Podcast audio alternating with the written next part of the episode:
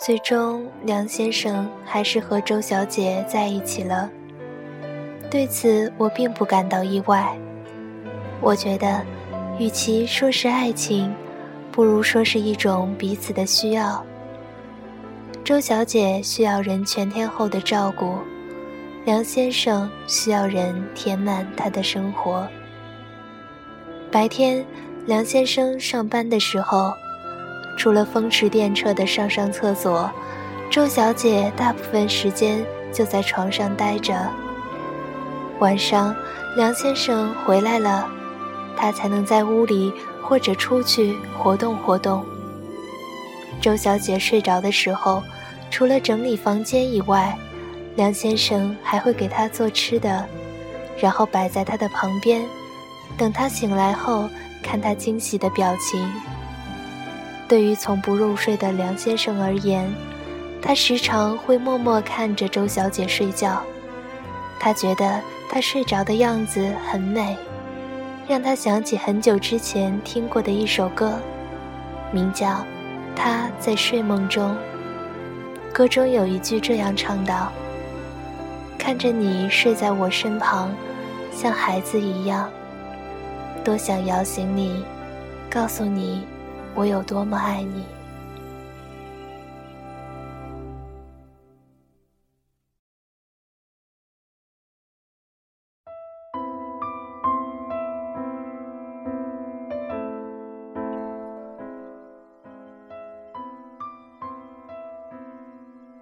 醒来后的周小姐总会第一时间寻找梁先生，就像睡醒的孩子本能的寻找母亲一般。这渐渐变成了一种依赖。周小姐时常会问梁先生：“会不会有一天醒来后再也找不到你了呢？”但对于梁先生而言，他并不觉得自己会离开他。他更加担心的是，周小姐有一天再也不会醒来。事实上，周小姐忽然睡去的频率的确在一天天的增加，这让梁先生感到恐慌，却又无能为力。终于有一天，周小姐似乎预知到了自己的未来，她趁梁先生上班的时候，留下一封信走了。她说：“不想再让梁先生这样一直等他醒来了，否则如果有一天自己再也醒不过来了，梁先生就要这么永远的等下去了。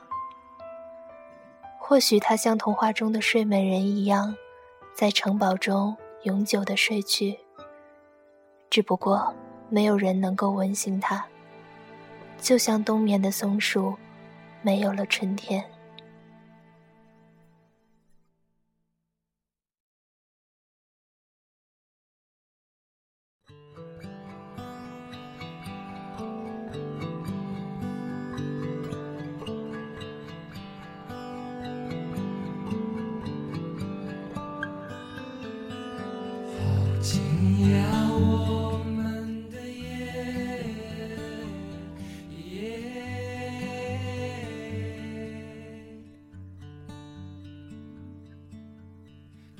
在周小姐走后很久，梁先生才和我说起他们在一起的日子。他没有悲伤的表情，就像万里无云的天空一般，但我却能从泥土中嗅到暴雨过后的味道。没有了周小姐后的梁先生，他的生活并没有多少改变。对他而言，这个世界上除了吃喝拉撒，再也没有什么可失去的了。在万籁俱静的凌晨时分，梁先生除了午夜茶以外，多了一件叫做思念的事情。他对我说：“对于失去睡眠的人而言，思念是最大的敌人。”好在梁先生是个坚强的人，他见到我。总是微笑着谈起最近他在后半夜做的事情。他说：“我在写日记，有助于加强对每一天的直观感受。每晚上九点准时记录过去二十四小时发生的事情。我提出要看看，他紧张地用手遮住本子，露出害羞的表情。但我并没有强求他，因为我知道，这一定是他写给周小姐的自说自话。而此刻，客厅中音响里放的那首《他在睡梦中》，正唱到最后一句。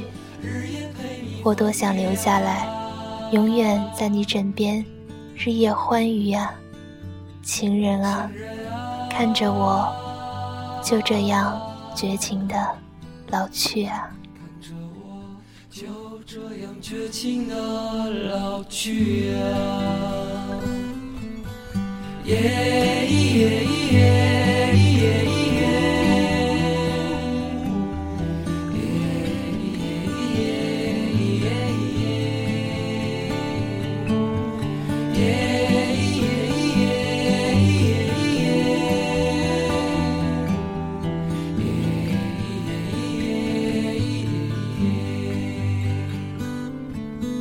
耶耶耶耶耶耶耶耶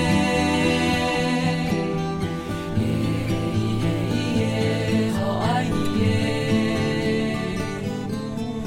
耶。